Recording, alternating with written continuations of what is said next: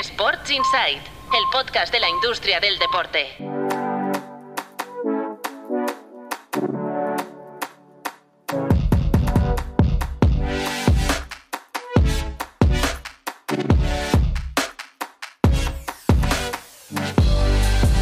Muy buenas, bienvenidos y bienvenidas a Sports Insight, un podcast de Tu Playbook producido por NSN.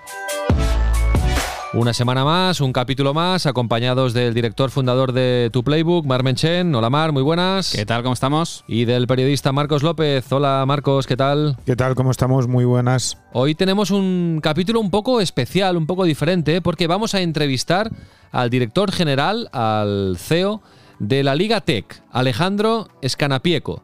Vamos a interesarnos por este proyecto Made in la Liga y además vamos a repasar, antes de entrevistar Alejandro Escanapieco, la actualidad del universo Sports Business. Vamos a hablar del fútbol inglés, hay noticias eh, de última hora muy interesantes esta semana. Vamos a hablar de ese nuevo mecanismo regulador que impulsa el gobierno británico. Vamos a hablar de la NBA, vamos a hablar de la MLS, de la OTT de la Liga, en fin, de todo lo que hace referencia a la industria del deporte esta semana. Y, Marc, Marcos, algo tendremos que decir del Barça, ¿no? La semana pasada acababa de saltar la noticia en el último capítulo. Mm, Ya la hemos digerido, Procesado poco a poco. procesado. Es una noticia que todavía va a tener más alcance y que vamos a ver cómo afecta, en primer lugar, al Fútbol Club Barcelona y, en segundo lugar, a las estructuras eh, del, fútbol profesional español. ¿no? Sin duda. Vamos a simplificar. Eh, la Fiscalía de Barcelona está investigando, como destapó la cadena SER en, en Cataluña, el pago de 1,4 millones de euros a una empresa que era Dasnil 95 SL, propiedad de José María Enrique Negreira, entonces vicepresidente del Comité Técnico de Árbitros, vicepresidente del CTA, y luego unos pagos por supuestos asesoramientos arbitrales a su hijo José Enríquez. Unos pagos que según otras informaciones eh, difundidas por el diario El País indican que el Barça llegó a pagar hasta 7 millones de euros. Estamos hablando de una situación transversal que afecta de momento que esté documentado a cuatro presidentes. Eh, las primeras facturas, pero que todavía no ha recibido la Fiscalía, indican que era en la época de Joan Gaspar, recordamos, Joan Gaspar, presidente del Barcelona entre el 2000 2003, después eh, Joan Laporta, 2003-2010, luego Sandro Rosell, 2010-2014 y José María Bartomeu, 2014-2018, que es cuando se cierra la relación comercial con el vicepresidente del CTA. Es un asunto desagradable, eh, oscuro, eh, sucio y vamos a ver cómo evoluciona, pero hay preocupación en tanto en el Barça En la industria. como sí, sí, como en la industria del fútbol en general. Sí, yo creo que te. Sobre todo porque al Barça, porque reputacionalmente le puede afectar y mucho en términos de contratos de patrocinio, si acaba viendo una sanción o una, una sentencia desfavorable, pues que por temas de compliance algún patrocinador me se acoja una cláusula y, rompa el contrato, que es verdad que tienen que pasar muchas cosas por delante, pero es verdad que esta sombra de sospecha no ayuda en nada. Y luego al conjunto del fútbol español le afecta en varios frentes. Primero uno, que la lucha contra la corrupción y los amaños ha sido una de las grandes batallas de Javier Tebas y si se demuestra que el Barça eh, ha tenido favores arbitrales porque ha pagado por ellos, pues es un golpe a la línea de flotación de la, de la gestión de Javier Tebas. Y luego porque después, si bien Javier Tebas salió corriendo a decir que eh, los delitos deportivos, por así decirlo, habrían prescrito y no podría haber una sanción por parte de la liga y por lo tanto un posible descenso administrativo, es verdad que cada vez hay más voces jurídicas que dicen que en función de la condena penal que pudiese haber en el hipotético caso de que haya sentencia, sí que podría derivarse en eso. Y la liga, si le quitas un año del Barça en primera división, a su propuesta de valores, especialmente a nivel internacional, le haces un roto muy importante. Entonces veremos qué pasa, pero yo creo que hay mucha preocupación en conjunto. Sí, sí, ha habido esta semana partido de tenis dialéctico entre Joan Laporta y Javier Tebas. Bueno, que la situación realmente es eh, preocupante y nosotros aquí en este podcast ya sabéis de qué pie cojeamos y estamos pues doblemente preocupados ¿eh? Por la situación que, se ha generado. Bueno, lo iremos siguiendo, mm, veremos cómo evoluciona este caso y ya sabéis que eh, este podcast ha crecido en las últimas semanas y cada día, de lunes a jueves, eh, podéis escuchar a primera hora de la mañana los titulares de la jornada ofrecidos por la redacción de Tu Playbook. Por lo tanto, tenéis más Sports Insight en el mismo feed cada día de lunes a jueves, los titulares de la jornada en un minuto y medio, dos minutos, y cada viernes, pues este capítulo más eh, reflexivo y hoy con la novedad de que vamos a ofreceros una entrevista con un personaje de la industria, en este caso el CEO de la Liga Tech, Alejandro Escanapieco. Tenemos también un correo electrónico a vuestra disposición, podcast.tuplaybook.com. Lo encontraréis en las notas del capítulo y nos podéis escribir para lo que queráis, sugerencias, comentarios, críticas, documentales, lo que os apetezca. La semana pasada os proponíamos un juego en el último capítulo, ¿recuerdas, Mark? Sí, sí. Eh, estabas juguetón y dijiste, vamos a preguntar a la audiencia dónde creen que los clubs han dedicado más recursos del programa, eh, del proyecto La Liga Impulso, del pacto de la Liga con CVC. Dábamos tres opciones, infraestructuras, plantilla deportiva y deuda. Recuerdo que Marcos y yo nos mojamos, Exacto. sin saberlo dijimos plantilla deportiva, y el 40% de los oyentes han dicho plantilla deportiva, el 33% infraestructuras y el 27% deuda. ¿Dónde, dónde se ha agotado más, eh, digamos, el, eh, los recursos dedicados para cada, para cada parte? Pues hay un 27% que es el más audaz o quizás el más informado, pero en términos porcentuales, Sí, han ido a deuda la clubs. partida que más se ha consumido es la de refinanciación de deudas Ah, existentes, bueno. que se ha consumido en un 82%. Ajá. El 15% destinado a ampliar el límite de plantilla deportiva se ha consumido en un 63%.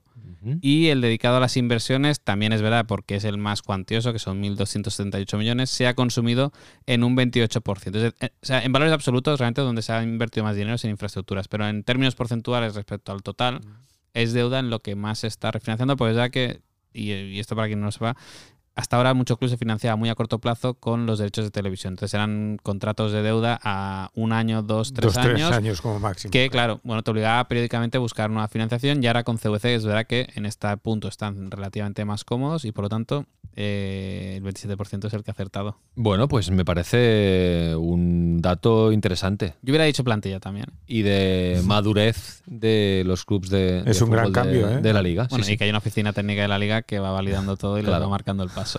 Y le va orientando en la, la ruta que Bueno, tienen que elegir. Para hacer la pregunta del capítulo de hoy, si te parece, vamos a esperar un momento, Sí. porque está dedicada al fútbol inglés, a esta novedad eh, reguladora que impulsa el gobierno británico. Entonces vamos a escuchar cómo nos lo explica Mark, porque aparte es una noticia de, muy calentita, de, de las últimas horas, y luego hacemos la pregunta, formulamos la, la pregunta. Ahora, entonces, vamos a conectar con la redacción de tu Playbook para escuchar las novedades de esta semana, las principales noticias de la industria del deporte. Adelante. Empezamos con la liga que ajusta a 3.226 millones el límite salarial de los clubes en la temporada 22-23. Superado el mercado invernal, nueva actualización del límite. Entre los clubes de primera, el recorte es de apenas 30 millones y se centra en Atlético Madrid, Barça y Sevilla. Como novedad, se ha limitado el importe de CVC para el tope salarial al 25% de la cifra de negocio total de los clubes. El Arsenal recorta un 57% las pérdidas en la temporada anterior tras rozar los 450 millones en ingresos. El líder de la Premier League elevó un 16% su facturación gracias al rebote del Match Day, que le aportó 90 millones, y a su plan de ajuste de la masa salarial. Pese a ello, los Gunners cerraron el ejercicio con unas pérdidas de, 100 de 51,5 millones de euros. El reparto de los clubes de la CB se dispara un 50% en 5 años y ya roza los 15 millones en el 22-23. Cada equipo cobra ya entre 750.000 euros y 850.000 euros por este concepto. El reparto procede del negocio que genera la liga, principalmente a través de los contratos con Endesa y Movistar, pero también además con los del resto de patrocinadores y eventos. Vamos con Decathlon, que nombra a CEO en España, a su responsable en Colombia, y Javier López asciende a Global. El hasta ahora director general de la compañía pasa a la dirección internacional del grupo y en su lugar la empresa Gala ha ascendido a Borja Sánchez, vinculado a Decathlon desde hace más de 17 años. Las empresas españolas aumentan su inversión en patrocinio un 6,2% en 2022. Así es, la inversión en actos de patrocinio deportivo se incrementó el pasado año hasta los 418,6 millones de euros, según el último estudio de InfoAdex. La cifra supone incrementar en más de 50 millones la inversión previa a la pandemia. Bueno, muchísimas gracias. Eh, vamos, Marc, al grano con, Sí, sí. con las novedades del fútbol inglés que pasan por eh, un white paper, ¿no? un, un informe oficial del gobierno británico con recomendaciones, con indicaciones, con normativas que afectan al fútbol inglés y que está relacionado con toda esta ola de compras, ventas, fondos de inversión por aquí, eh, fondos de inversión por allá, que están afectando a la propiedad de los clubes ingleses. Sí, de momento son recomendaciones. Es verdad que el white paper se ha presentado y el objetivo es que eso pase de ser una recomendación de regulador a un regulador con atribuciones y competencias definidas, que eso ya será la Cámara de los Comunes la que decidirá qué forma tiene, en consenso en principio con la Premier League, la FL, que es la que regula de la segunda a la cuarta división, si no me recuerdo mal, y la Federación Inglesa. Esto sobre todo estalla a raíz del tema de la Superliga y la sensación del gobierno inglés de que hay que regular mejor la industria del fútbol por el impacto que pueden tener la decisión de los clubes en el, todo el ecosistema, la pirámide competitiva que siempre hablamos y cómo cascada abajo el que lo que decide la Premier afecte al resto del, del sistema, pero aparte recoge cuestiones que desde hace mucho tiempo se vienen criticando y parece ser que el gobierno de Reino Unido tiene intención de, de atajar. Vamos por puntos y, y veréis. El primero de todos, eh, control económico.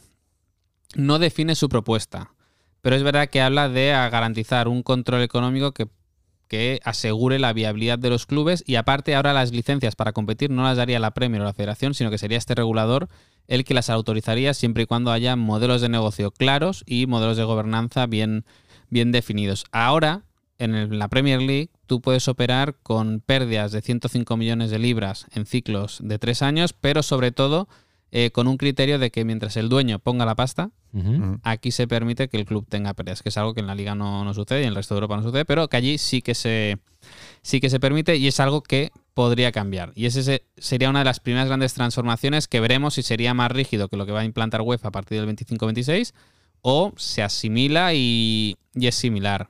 Otro punto importante, yo creo que nos ayudará a entender mucho el por qué hay tanta propuesta de venta de clubes eh, estos días, más allá de lo que comentábamos de que el negocio del fútbol está en un punto muy maduro y los que llevan ya años ven que, oye, que es el momento de salir. Pero este nuevo regulador sería el que se encargaría de autorizar efectivamente los cambios de propiedad de los clubes, por lo tanto, ya no sería un comité de propietarios de la Premier League como actualmente la que decide si eh, el dueño de Ineos o un príncipe de Qatar son los que pueden comprar el Manchester United, sino que también habría esta convalidación por parte de- del gobierno de Reino Unido, que pensemos que son medidas que van orientadas tanto a las grandes operaciones como sobre todo donde ha tenido el fútbol inglés históricamente el problema, que es en la Championship, que por esa ruleta rusa la que juega mucho inversor de compro un equipo en segunda, pierdo 100 millones pensando que voy a subir a la Premier y luego no me sale, dejo el club medio quebrado como el Derby County y así va todo.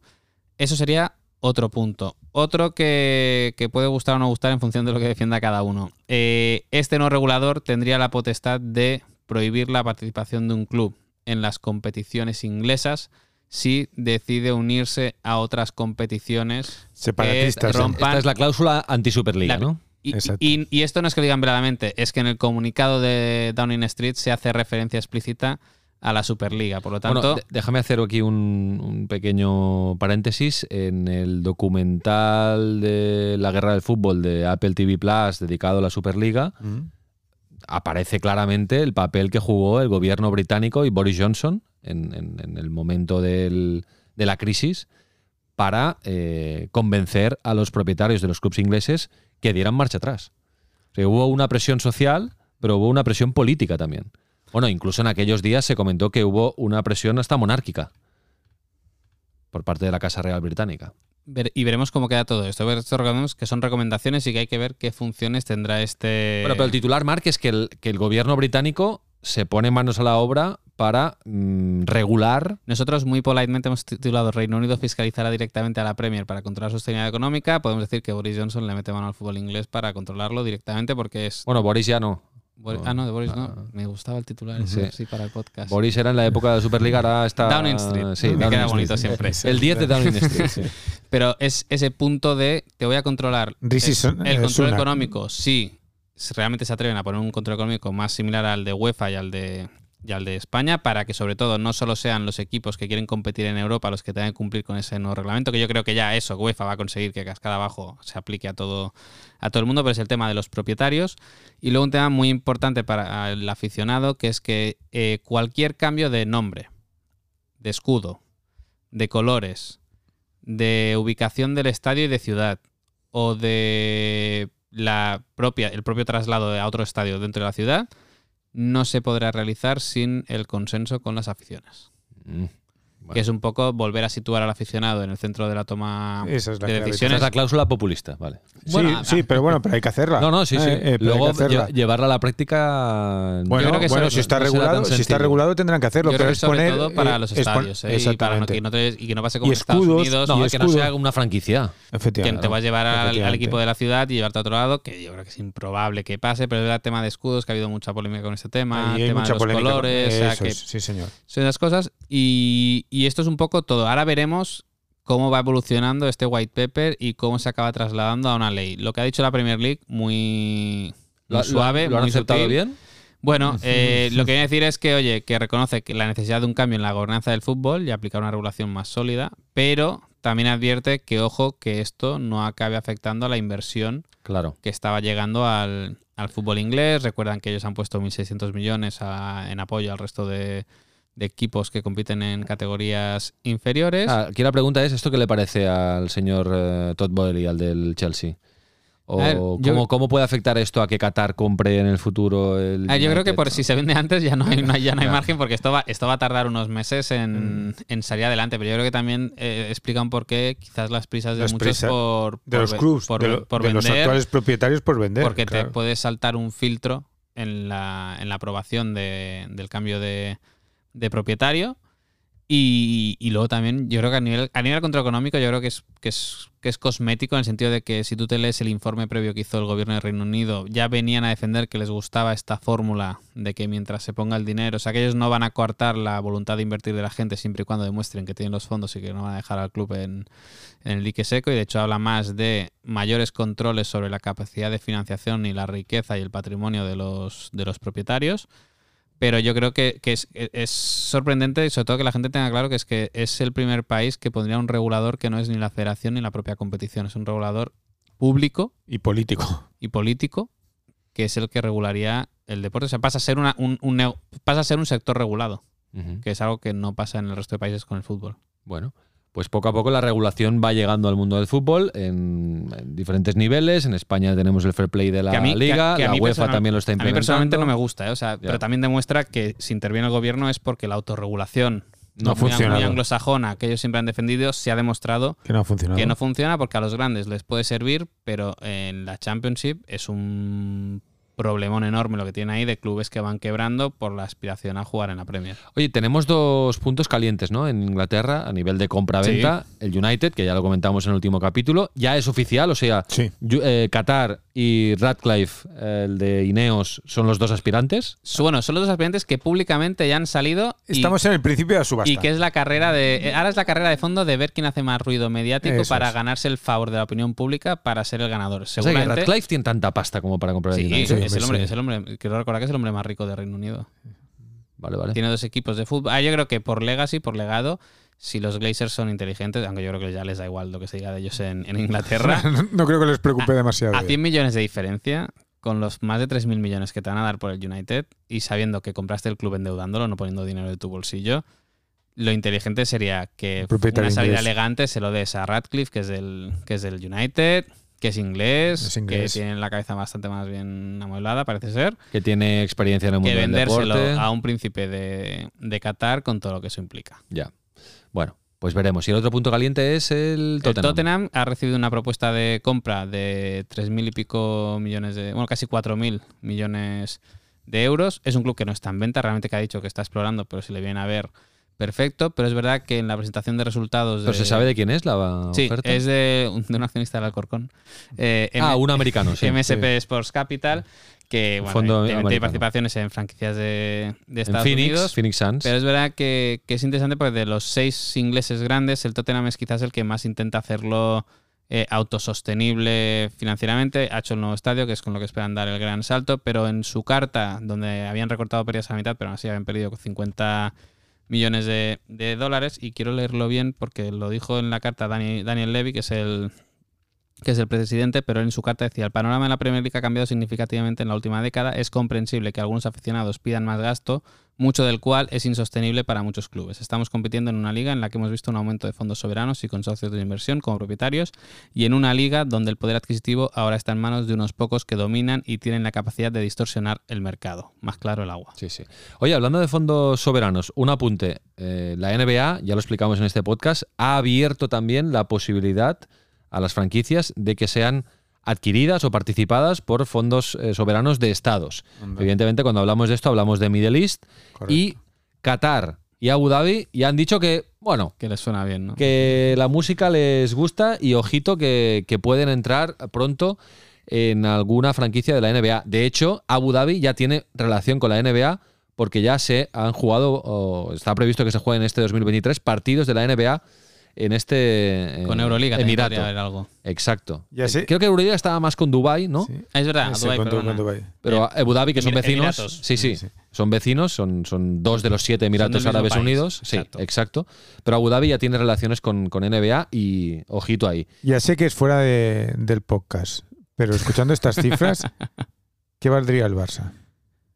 No Uy. mucho, no mucho más que el United. ¿eh? La gente, porque estamos Ah, en Barcelona, se piensa que el Barça valdría Creo más. que esto lo, esto ahí, ¿no? Sportico no hace cada año una. Jimos, nosotros los hacemos. También, y tu playbook. vale, sí, sí. No, a ver, eh, sí que a nosotros nos salía 3.000 3.000 millones mil año. El último informe, la 21-22, nos salía 2.890,5 millones Ah, de pero luego hay que sacarle un poquito más, ¿no? Luego este año veremos, yo creo que subirá de los 3.000, pero es verdad que a- a nivel de atractivo es que al final el club también vale un poco en función de la competición en la que está. Y la Premier League respecto a la liga, y esto la propia liga lo admite y te vas, no lo niega, es una competición mucho más atractiva para un inversor que, que la liga española. Entonces, sí, el Barça es una gran marca global, pero tienes que entenderla en el conjunto de, ya. de la no, perdón, no, perdón no abramos este melón ahora. No, porque- perdón. el melón de la SAT. No, Perdón, solo, perdón. solo quería destacar que empieza la MLS.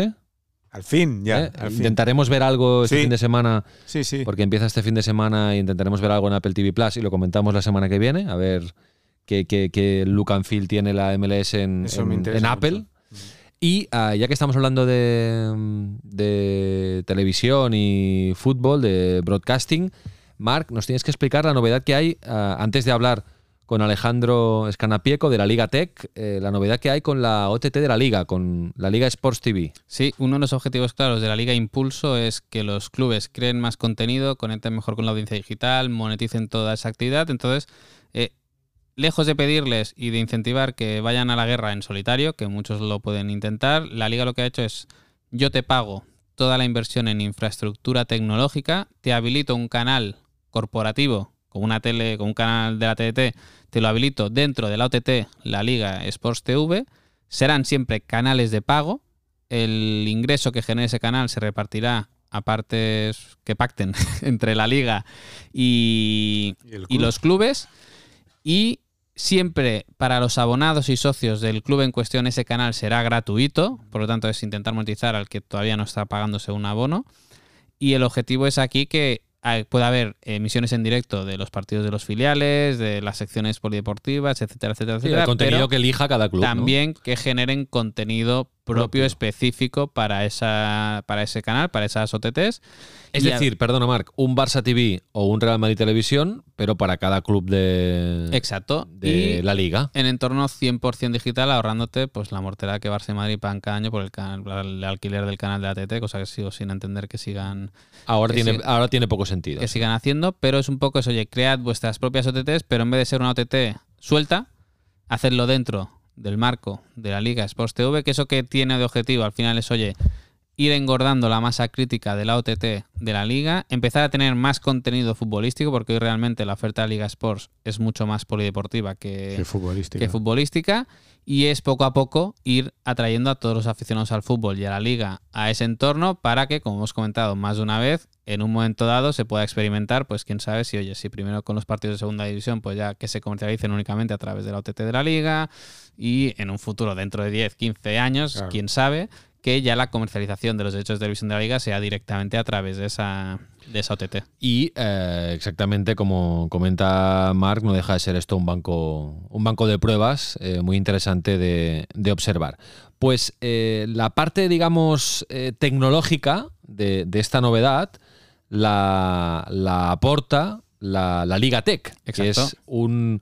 eh, bueno, como- Ahora es una compañía independiente. una compañía vinculada a la liga, evidentemente, que trabaja todos los temas tecnológicos, como su nombre, su nombre indica. Pensamos que está la compañía, que es el brazo tecnológico de la liga, 51% es de Globan, que es el socio tecnológico que ha apostado la liga para meter en accionario, y también Globan está apostando mucho dinero al proyecto de la liga, y la liga tiene el 49%, pero digamos que de alguna manera es una empresa independiente que presta servicio a la liga, a los clubes, pero que su objetivo es también acabar prestando servicio a otras competiciones deportivas con sus productos. Y esto, antes de entrar a la entrevista, Javier Tebas lo explicaba muy bien otro día en Portaventura, que él venía a decir, nosotros teníamos un Ferrari porque nuestras soluciones tecnológicas que necesitábamos eran muy complejas, pero para hacer negocio y para escalar esto que hacemos necesitábamos un SEAT. Y para convertir en SEAT lo que nosotros nos habíamos desarrollado como Ferrari, necesitamos un socio tecnológico con esa capacidad de modular la tecnología, la propuesta de valor para competiciones que no son tan grandes como la liga o que directamente oye, son clubes pequeños que, que tienen otras, otro tipo de necesidades. Entonces, yo con esa reflexión viene muy bien que entremos a, a la Sí, sí. entrevista. Vamos porque eh, ya nos hemos interesado en este podcast por la Liga Tech en el capítulo 96, cuando numerábamos los capítulos, en octubre de 2021 entrevistamos al, al entonces director general de la Liga Tech, al primero, Miguel Ángel Leal, y ahora eh, recientemente ha habido un cambio y el eh, director general, el CEO de la Liga Tech es Alejandro Escanapieco, a quien tenemos en línea. Hola Alejandro, ¿qué tal? Muy buenas. Hola, muy buenas, ¿cómo están? Muy bien, muchísimas gracias por atendernos hoy en Sports Insight, el podcast de tu Playbook, para hablar de bueno de este proyecto eh, del que estás al frente, la Liga Ujú. Tech. eh, como antes comentaba, habíamos hablado ya de, de la Liga Tech en este podcast hace, hace año y medio aproximadamente, pero siempre va bien hacer F5 y actualizar cuál eh, ahora mismo es el objetivo prioritario o cuáles son los objetivos prioritarios de, de la Liga Tech, de este proyecto. Bueno, eh, primero que nada, gracias, gracias por, por- por la intervención y, y por la pregunta y me encanta que, que- que podamos actualizar un poco, digamos, el, eh, el, el recorrido y dónde está hoy la Liga Tech y un poco la, la- visión que tenemos hacia adelante, ¿no? Eh, y sobre todo por, el ingreso de Globan, que, es un cambio sustancial, digamos, dentro de lo que es la, visión de la compañía y sobre todo la, eh, proyección global de la Liga Tech, ¿no? Eh, nuestro objetivo, digamos, con, el proyecto claramente eh, es acelerarlo y evolucionarlo, y ahora vamos a conversar un poquito de eso. Nosotros nos queremos convertir en, un referente mundial en términos de, lo que es la reinvención del deporte y el entretenimiento, eh, sobre todo especializado en crear nuevas experiencias para los fans, eh, conocimientos data, data driven que se puedan usar para aumentar audiencias, agilizar las competiciones, aumentar la monetización. Eh, el proyecto parte de lo que la Liga Tech construyó, siendo, digamos, el, brazo tecnológico de la liga, eh, y nosotros lo que queremos aportarle a partir de ahora, y es parte de nuestro objetivo estratégico, es esta, esta visión de ecosistema, ¿no? La Liga Tech tiene productos robustos, probados, que los, los está utilizando la Liga, eh, y nuestra idea es que esos productos obviamente evolucionen y acelerarlos. Ahora eh, podemos conversar luego de qué se trata esa evolución, eh, y de esa manera tener una, una propuesta única en el mercado, ¿no? Que nos permita eh, interconectar todos los activos digitales, las capas de datos, eh, que eso nos dé mejores insights y que empiece a abrir oportunidades de monetización, ¿no? Y hay, y hay un componente ahí que es muy relevante y que no es menor, que es la Liga Tech construyó sus soluciones originalmente para dar servicio y soluciones a la liga como cliente. Eh, y nuestra visión ahora es global. La realidad es que para que sea global, no solamente tenemos que mirar el mercado global eh, y abastecer de soluciones a ese mercado, de innovación a ese mercado, sino también entender que hay distintos tipos de madurez y distintos tipos de players en este mercado, ¿no? Entonces, parte core de lo que va a ser la Liga está relacionado con eso, en cómo adaptamos las soluciones para distintos tipos de jugadores que quizás no tengan la misma madurez digital que puede llegar a tener la liga, que no tengan los mismos presupuestos que puede llegar a tener la liga, y que no tengan el, mismo objetivo estratégico, ¿no? Entonces, eh, empezar a, a, ser un poco más diversos, flexibles y modulares en ese sentido es una parte core de, de la estrategia. E-, esto Alejandro lo explicaba muy gráficamente Javier Tebas hace unos días en la convención de, la Liga Impulso en, en, Portaventura, ¿no? Y él con lo que tú explicabas, él venía a decir que, habían desarrollado un Ferrari o diferentes Ferraris para cada necesidad tecnológica que tenían y que para salir al mercado y ganar escalabilidad, pues quizás hacían falta tener unos SEAT o unos, o unos Volkswagen. No sé cómo ese, es ese trabajo de de adaptar las soluciones que quizás son muy premium o, muy complejas por la necesidad de la liga a todo tipo de, competiciones y, cómo de ágil puede ser esa adaptación de los productos a, las necesidades de cada uno. A ver, yo creo, eh, eh, eh, estoy de acuerdo un poco con, la visión de Javier y obviamente es, compartida y compartida incluso desde los inicios, digamos, de, de este acuerdo que hicimos entre, entre Globan y la liga, ¿no?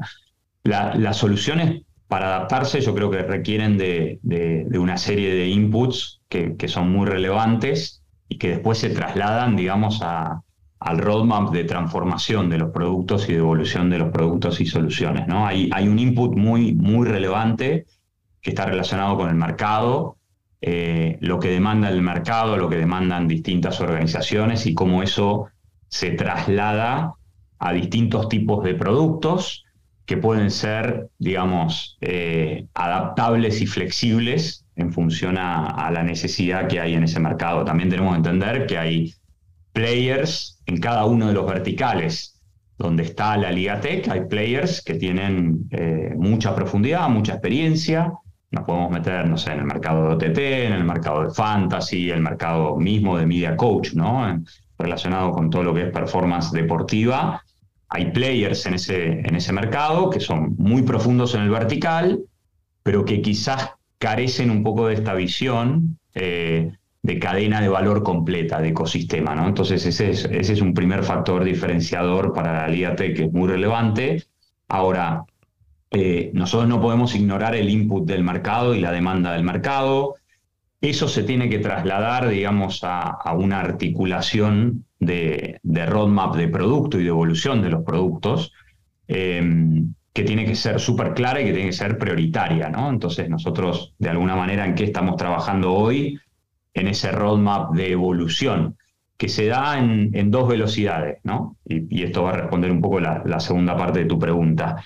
Eh, hay una velocidad que está dada por la demanda de la liga y cómo hacemos crecer y evolucionar los productos para la liga y los clubes, eh, que si, has tenido oportunidad de, estar el otro día en la Liga Impulso, hay una necesidad muy clara de los clubes de poder acelerar ese proceso de madurez digital y eso se traslada a demanda de tecnología hacia la Liga Tech. Entonces esa es, esa es una de nuestras velocidades y hay una segunda que es cómo aceleramos este roadmap de evolución de los productos para ponerlos al alcance de distintas organizaciones y que esos Ferraris sean una, una multiplicidad, digamos, de, de Volkswagen, de SEAT o, la marca que queramos ¿no?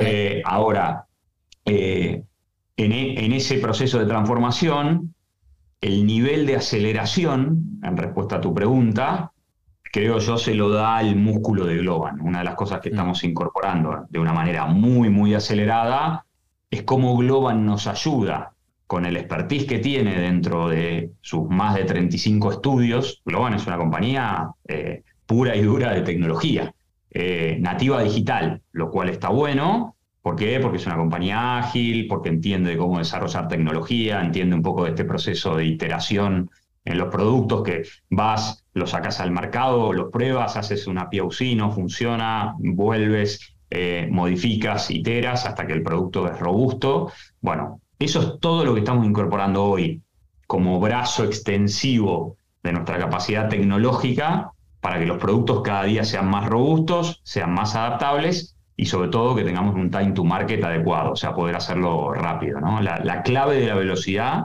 hoy nos la, nos la, está dando, digamos, ese brazo extendido de Globan. Globan está en 35 países y tiene más de 27.000 empleados, de los cuales el 85% es gente de tecnología, ¿no? Entonces, estamos tratando de, y, creo que es un muy buen hub eh, de conexión que yo esté en el sitio donde estoy, ¿no? Porque tengo 15 años en Globan, conozco bastante bien el, offering, los recovecos, el, el expertise de los estudios y obviamente estando como responsable de la Liga Tech estoy haciendo esa, esa conexión o ese governance de forma acelerada. Alejandro, has comentado algunas de las soluciones que, están desarrolladas o, en desarrollo. Es verdad que vemos tres líneas muy claras de actuación, ¿no? Experiencia del fan, rendimiento y protección de contenidos y gestión del negocio, es decir, soluciones de, software de gestión. No sé si, el objetivo a, futuro, ¿eh? o cómo lo planteáis, si se abriréis nuevos verticales además de estos tres que hemos comentado, o vais a priorizar ampliar la cartera de servicios que ya tenéis dentro de esas tres áreas.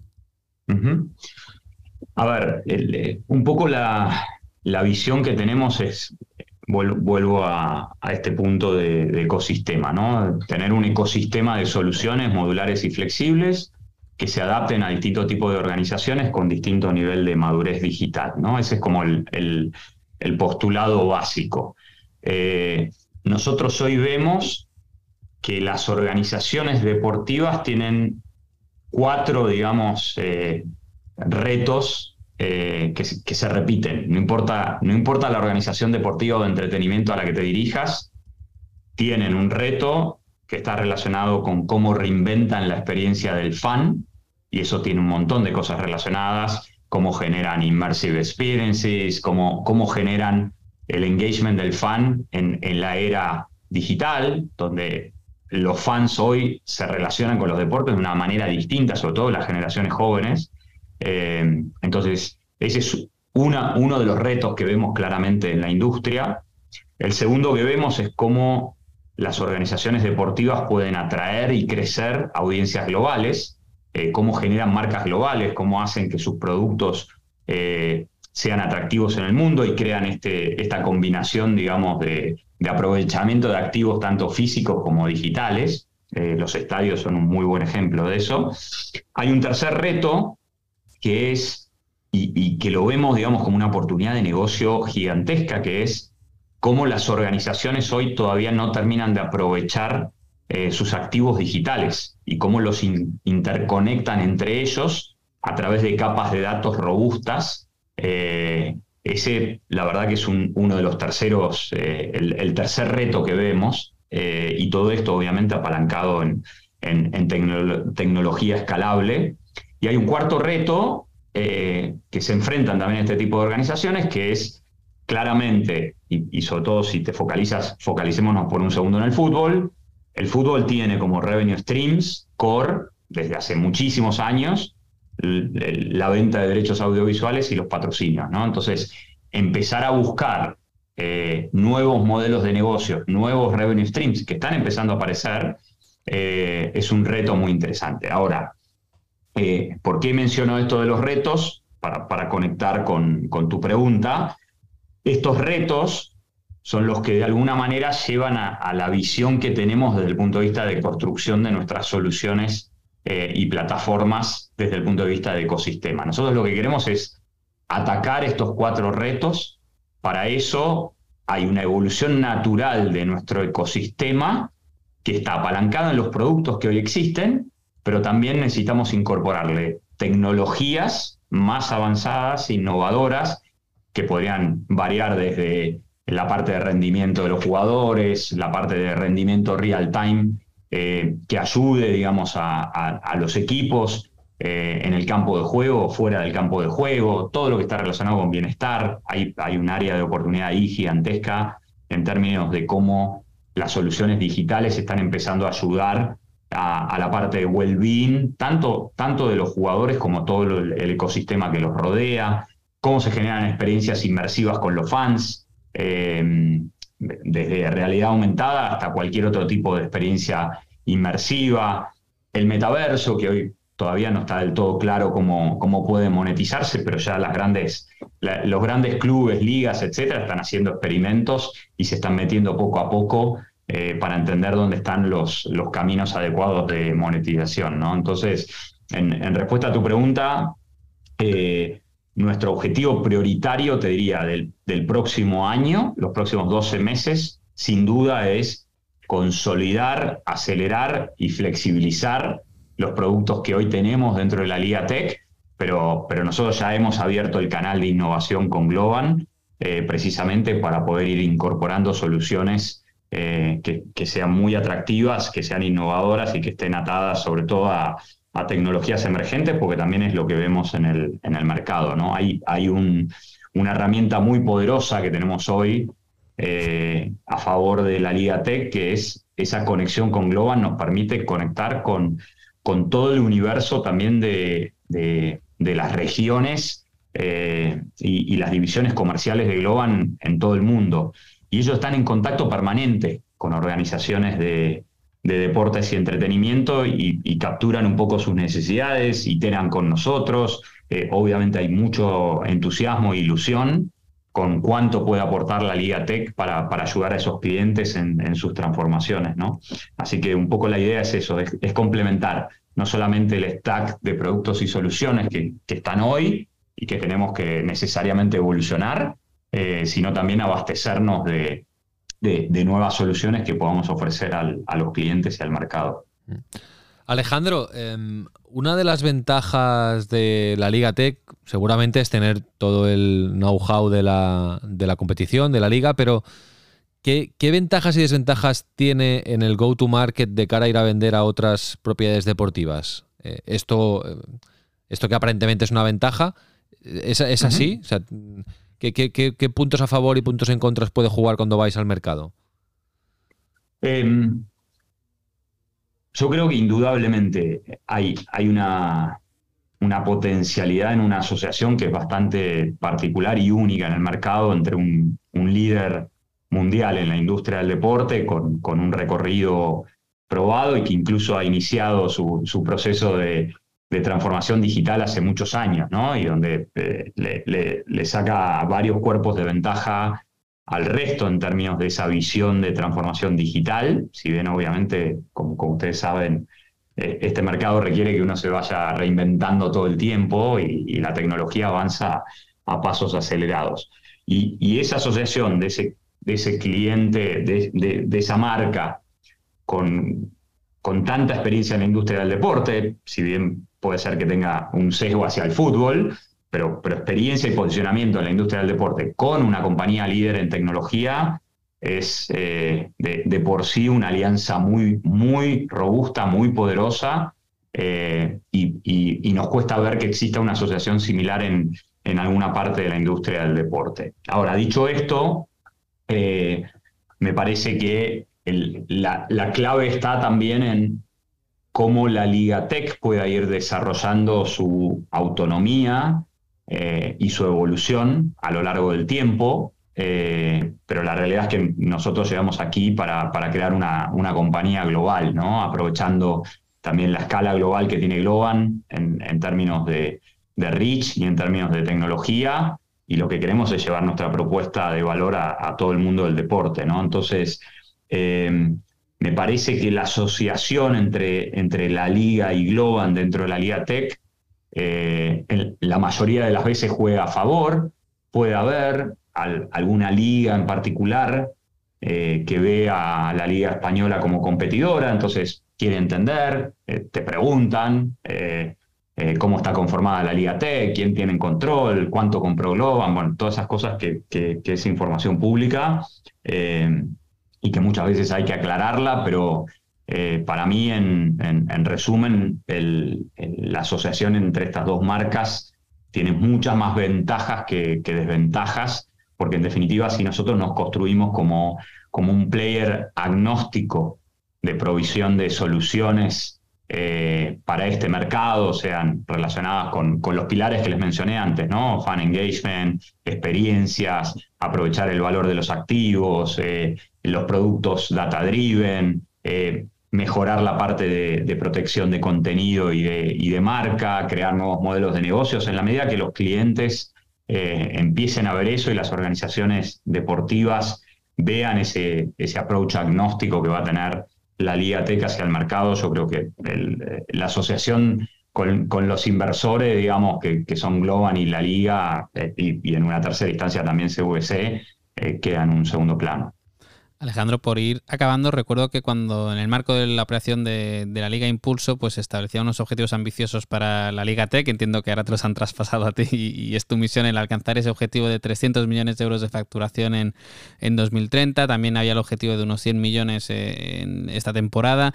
No sé esos objetivos si, si se mantienen y qué crees tú eh, en cuanto a verticales que pueden marcar el que esos objetivos se alcancen, no se alcancen, incluso se puedan superar, etcétera.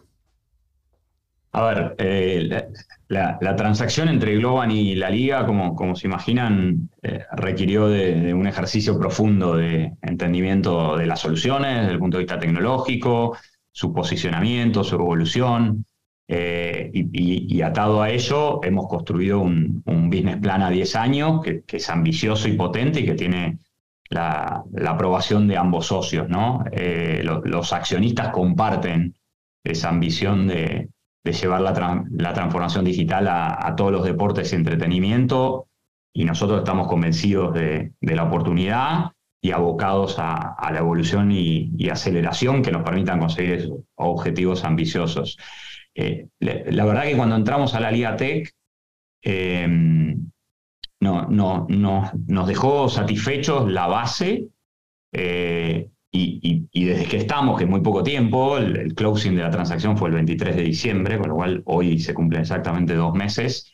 La verdad que el, el pipeline de oportunidades que se está desarrollando eh, está yendo a, a, pasos acelerados. ¿no? Hoy, hoy me parece demasiado temprano eh, en nuestro viaje para hacer predicciones sólidas de números eh, y, y, siendo obviamente que Globan es una empresa pública, lo, los resultados se, verán pronto, o sea, eh, que se incluyan en algún filing o en las presentaciones de earnings que hace Globan cada tres meses, pero, pero lo que sí les puedo decir es que, que estamos muy contentos con, con, lo que estamos viendo como oportunidad, cómo se están desarrollando esas oportunidades, incluso por fuera de la liga.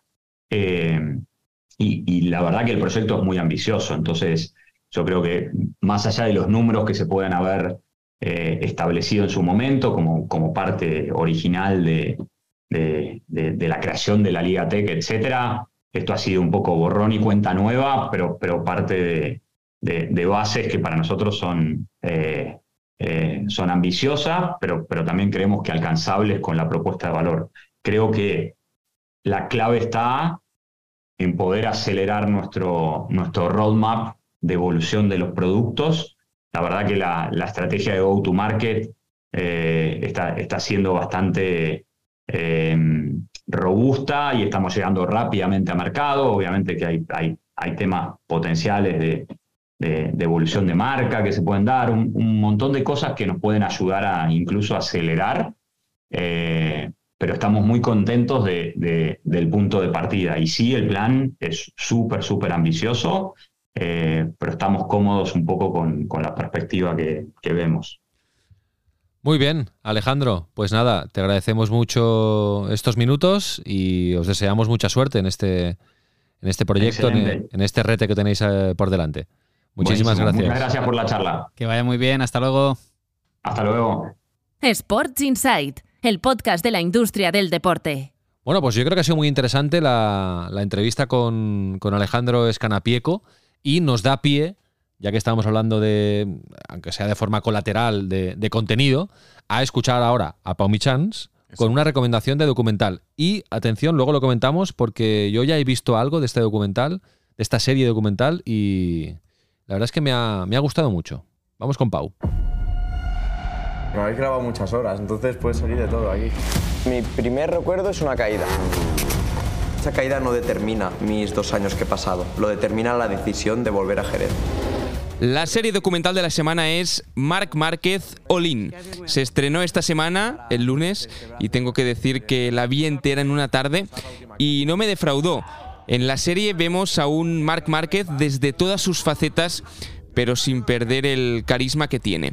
Es un documental en el que nos adentramos en la vida del piloto de MotoGP, ocho veces campeón del mundo, en el momento más difícil de su carrera, después de la lesión en el húmero que tuvo en Jerez en el año 2020, que se le complicó y que le ha obligado a pasar por el quirófano cuatro veces. Concretamente vivimos la última parte de este proceso, muy centrado en la temporada anterior, un ultimátum en toda regla basado en una pregunta muy clara. ¿Vale la pena seguir o me retiro en este momento? Se puede ver en Amazon Prime Video, son cinco capítulos de entre 30 y 40 minutos que pasan muy rápido y es una producción de Fast Brothers Productions, empresa de los hermanos Márquez, junto a TBS, Dorna y Red Bull Media House. Me han gustado distintas cosas de la serie documental, como por ejemplo que empezamos viendo llorar a un tío que siempre ríe que vemos la parte más humana de Marc Márquez eh, con su abuelo, por ejemplo. También me ha gustado el recurso de ver al propio Marc visionando su documental.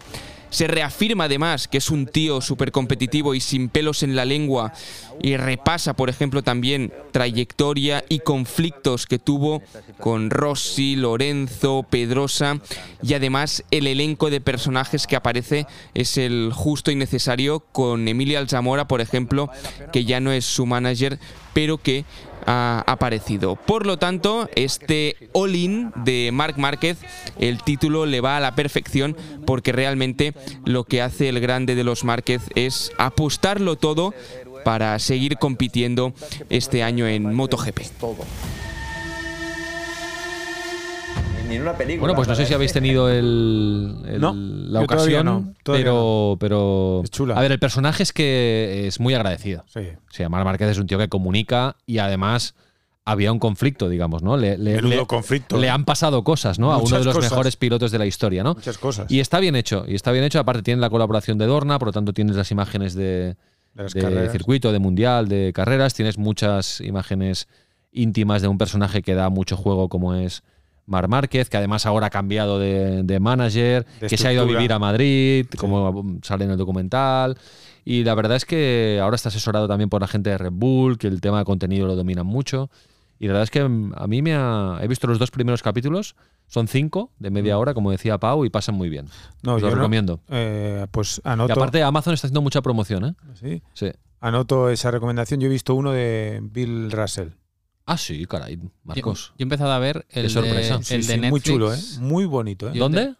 En Netflix. O sea, hay que decirlo todo, Marcos. Sí, ¿no? Hay que Netflix. decir la plataforma. Claro, claro. muchas. No, no, Netflix. es que ahora me hacéis dudar. No nos engañes, ¿eh? No, no, no. Yo he empezado a ver el de Netflix que han hecho del PGA Tour. Ah, sí, ya está. desconozco- Sí, ya está, ya está, O hace sea, poco. el, el mismo, del mismo rollo que Eh, el sí, Breakpoint. eh, Desconozco Breakpoint, si es correcto. la misma productora. eh, Creo Sí, que sí. sí, creo que sí. ¿eh? Box to box, Pues empieza ¿no? con Jordan Speed. Que es verdad que este tipo em, apuntaba a ser el nuevo dios del golf. Y es verdad que, que luego cayó. Y lo empecé a ver el primer capítulo, no lo acabé de ver, pero es verdad que te explica un poco la, la historieta. ¿Y, ¿Y cómo se demás. llama? Eh, uy. Eh, full, eh, full swing. Sí, ahí Marcos. Full Bien. Swing. Full Swing, sí. Vale, Swing. Muy bien. Está en, Y, y el. está en Netflix. Si no es ese título, en el fondo, en la Vale. cartera, veis hay una pelota de golf. Y el de Bill Russell está en Netflix y se llama Sí. Legend. Sí, exacto. Vale, está en Netflix. Pues He nada. visto el primer capítulo y me ha encantado. Ahora ¿eh? que Netflix sube de precio, ¿eh? yo, ya, yo ya he pasado por caja para, para ampliar la, Para ampliar la cobertura. la- la cobertura. eh, pues nada, vamos a ver Netflix a, a Yo, recordaré a la audiencia que Raúl Gimos aún no me ha pasado las claves para ver el documental de la Superliga. Y que conste que estoy a favor de lo que ha hecho Netflix. ¿eh? Yo creo que hay que pagar por los contenidos y en el fondo, si lo miras bien, es un regalo lo que hace Netflix. Sí, sí. Y hay, no, y hay que pagar por todos los contenidos. Claro, Contenidos claro. periodísticos, contenidos de documentales, contenidos informativos. Es correcto. Menos por este podcast de momento que os ofrecemos gratuitamente. De momento. Oye, Menchen, antes de, de cerrar, eh, ya tenemos aquí la segunda edición del, del Pro Sports Tech, que es uno de los grandes eventos que montáis en tu Playbook. Sí, segunda edición, otra vez en Barcelona, 25 y 26 de abril. Las 25, entradas- 26 de abril, Las entradas ya están a la venta. ¿vale? En la antigua En la fábrica antigua fábrica Estrella Damm Damm. otra vez. Ahora serán, marco. serán dos días. Sí. Y lo bueno es que mezclaremos mucho contenido, mucho panel de expertos, casos prácticos, con mucha más actividad para todo el mundo startup.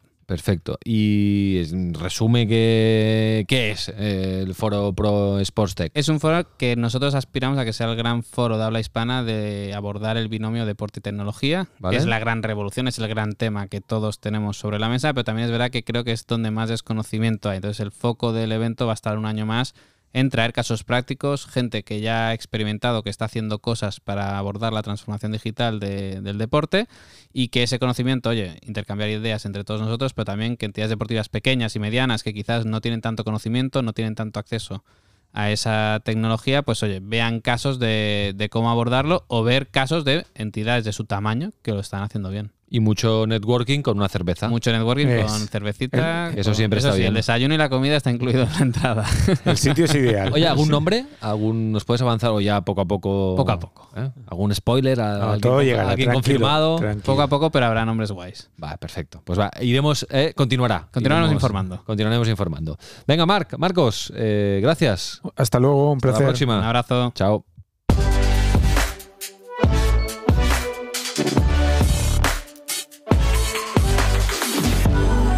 Sports Insight, un podcast de Tu Playbook producido por NSN. Y recuerda, tienes toda la información económica de la industria del deporte en tuplaybook.com. Únete a la plataforma de negocios para la industria del deporte. Nice an